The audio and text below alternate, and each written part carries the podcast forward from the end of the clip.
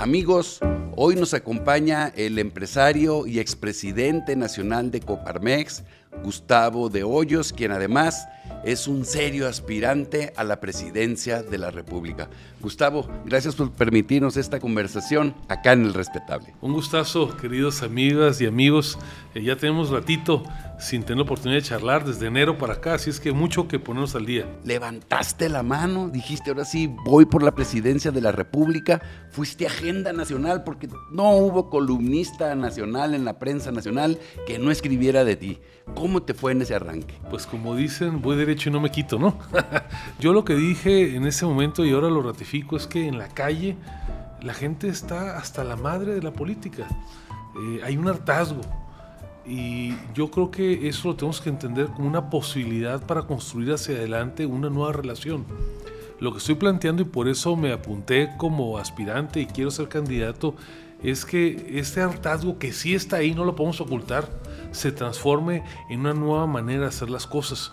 Y yo por eso digo, una agenda ciudadana, que los ciudadanos participen en la definición de las candidaturas y tercero, que uno de nosotros, alguien como yo que viene de la calle, pueda ser candidato presidencial. ¿Qué juego tendrá entonces la alianza PAN-PRI-PRD? ¿A través de ellos tú un candidato ciudadano? ¿Cómo es para entenderlo un poco mejor? Yo no estoy buscando ser candidato independiente, lo digo claramente, no voy por una candidatura independiente, creo que en este momento la oposición tiene que estar unida. ¿Qué es lo que estoy planteando? Muy sencillo, una coalición de cuatro, PAN, PRI, PRD y MC, con una candidatura que venga de la sociedad civil, que no venga de la burocracia, de los partidos, porque además hoy en este momento cuando queremos un gobierno de coalición, cuando queremos una alianza amplia, está difícil que se haga con un político de uno o de otro partido. Y en cambio si es alguien como yo que viene de fuera, puede sumarle, no dividir a los partidos. Los partidos políticos ya traen varios candidatos cada uno y ni entre ellos se ponen de acuerdo para tener un solo exponente, ¿no? Somos 13 personas las que de alguna manera somos ya reconocidas por los partidos en oposición como posibles eh, candidatos. De esos 13 yo soy el único que 100% viene de la sociedad civil ¿Qué análisis tienes de los partidos políticos? Ya están rebasados, no llaman la atención. ¿Cuál es tu análisis? A ver, los ocupamos. Eh, la ley electoral les reconoce que son los únicos que tienen pasaporte para postular candidatos, así es que no los podemos ignorar. Tienen que cambiar mucho, no les es muy fácil hacerlo, pero el secreto es cómo logramos reencontrarnos, cómo logramos que otra vez confiemos en ellos. Y para eso, como te decía, es fundamental candidaturas ciudadanas como la que yo estoy buscando y que a la hora de decidir las candidaturas la sociedad civil sea tomada en cuenta, que se hagan encuestas, grupos de enfoque, este, se le pregunte a la ciudadanía en foros, en las universidades y no que haya un arreglito popular que entonces no deje contento a nadie. Cuando diste a conocer tu aspiración, fue estridente el asunto eh, por algunas propuestas que también sintieron que eran muy fuertes. Por ejemplo, la pena de muerte, tener este abrir las fronteras con Estados Unidos. Esto de alguna manera lo tomaron los analistas como si fueras alguien de derecha. ¿Tú eres un hombre de derecha? Yo me defino como un liberal republicano. ¿Qué significa? Creo en la libertad, sí creo en la propiedad privada, creo en el esfuerzo individual, creo en la división de poderes y creo también en los derechos sociales de última generación. Es decir, considero que ni remotamente me pueden encasillar en esta cosa de derecha, mucho menos de ultraderecha. La inseguridad nos tiene, la verdad, agazapados, acorralados. Y me preocupa mucho que los políticos quieren un cambiecito, un artículo ahí al procedimiento, a la penalización, y en cambio los índices de criminalidad van subiendo van subiendo la violencia contra las mujeres y cuando uno dice, oye, pues hay que considerar todas las opciones, incluida la pena de muerte, no la propongo, digo que hay que considerarlo, se escandalizan y en cambio cuando hay un homicidio múltiple de mujeres, pues parece que uno no, pasó nada en el país. Entonces tenemos que poner los problemas con la gravedad que son y si eso les escandaliza, pues ni modo que les escandalice porque aquí se trata de cambiar en serio. Te quiero hacer una pregunta que espero que no sea una trampa como fue para Enrique Peña Nieto, pero ahora que hablas de políticos liberales, a ver, dime tres ejemplos que te llamen la atención de políticos que sean liberales y que, te, y que puedan servir de ejemplo.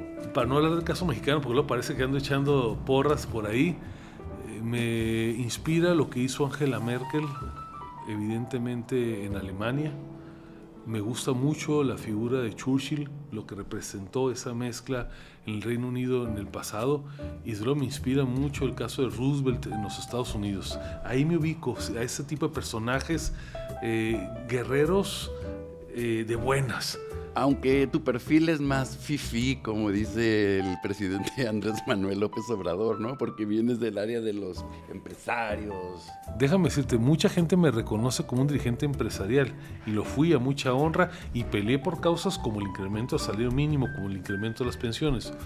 Pero soy mucho más un abogado litigante, soy mucho más un activista de toda mi vida eh, he trabajado por la educación pública, me he dado guamazos fuertes contra la corrupción, le he pegado con todo la lucha contra la inseguridad, me he dedicado a hacer santuarios para vida silvestre. Es decir, sí soy empresario, sé hacer negocios, sé la manera de construir un patrimonio legítimo para no andarle metiendo mano a donde no debe uno en el gobierno. Eh, creo que en este país tenemos que empezar también a apreciar los casos de éxito. Esa doctrina de la mediocridad, de dos pantalones nada más, de condenar a los aspiracionistas que nos han querido vender, para mí esa no le conviene a nadie en este país. Escuchamos a los eh, aspirantes o precandidatos hablar de una cosa u otra, pero a ti en lo particular, ¿por qué te metiste esta lucha? ¿Qué es lo que te preocupa o cuál es la causa que te hizo que te metieras a esta lucha por la presidencia de la República? Toda mi vida he trabajado por causas de la sociedad civil. Digamos que con la mano izquierda trabajando en mi despacho, en mis negocios y con mano derecha siempre de activista haciendo cosas. Todos mis días desde hace 30 años he estado partiendo como dos amores, ¿no? Entre lo privado y lo público, siempre desde la sociedad civil. En 2020 empecé a ver sobre todo con el manejo tan malo de la pandemia que se hizo el gobierno, cómo la oposición se veía medio poco desordenada, como sin estrategia. Y entonces me metí en serio a tratar de armar una coalición opositora. Los resultados ahí están a la vista, se logró una gran coalición los logros han sido importantes, pero ¿sabes qué? Ahora cuando empezaron los ataques tan fuertes ya de parte del oficialismo para tratar de destruir literalmente instituciones como el INE, como el INAI, me puse con otro grupito de ciudadanos a empujar las más grandes movilizaciones de la historia de este país, la que hicimos el 13 de noviembre, el 22 y el 26 de febrero, el 23, que abarrotamos el Zócalo.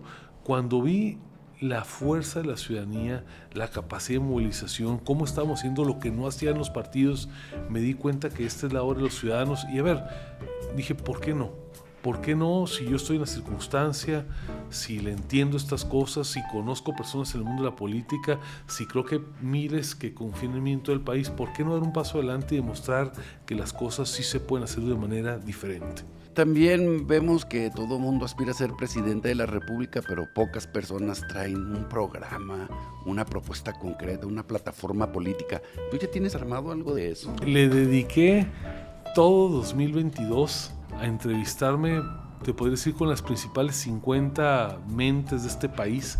Y de esa larga travesía por todo el país con esos expertos surgió una propuesta, que es la propuesta de la marea rosa para que nadie se quede atrás. Te platico, yo estoy enfocado en recuperar la cuestión del país. Me interesa muchísimo recuperar la paz social me interesa que las personas más amoladas recuperen mejores servicios públicos, especialmente en salud y en educación.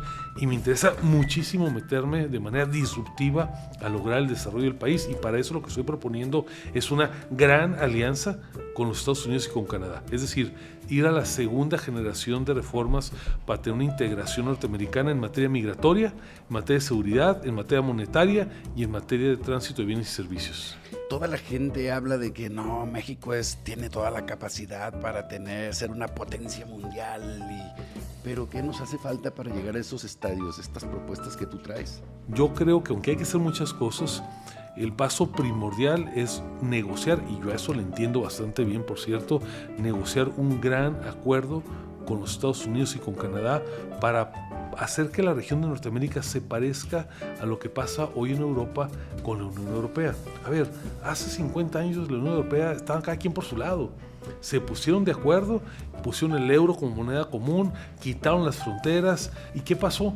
Toda la economía y el bienestar subió de manera más o menos parejo. Eso es lo que tiene que hacer México hoy, sumarse a un gran bloque en Norteamérica. Ya desglosaste una serie de propuestas y de análisis que tienes, pero si tú le dijeras a la gente, ¿por qué habrías de ser el candidato de la alianza a la presidencia de la República?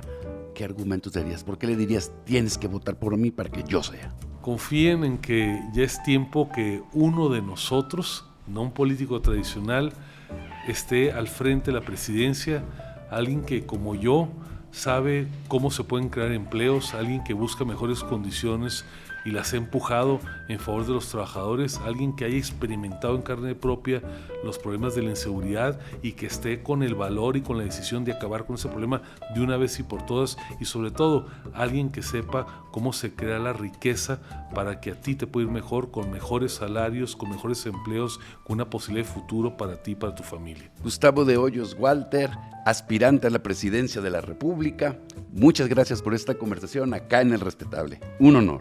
No, gracias por la invitación y nos vemos muy pronto.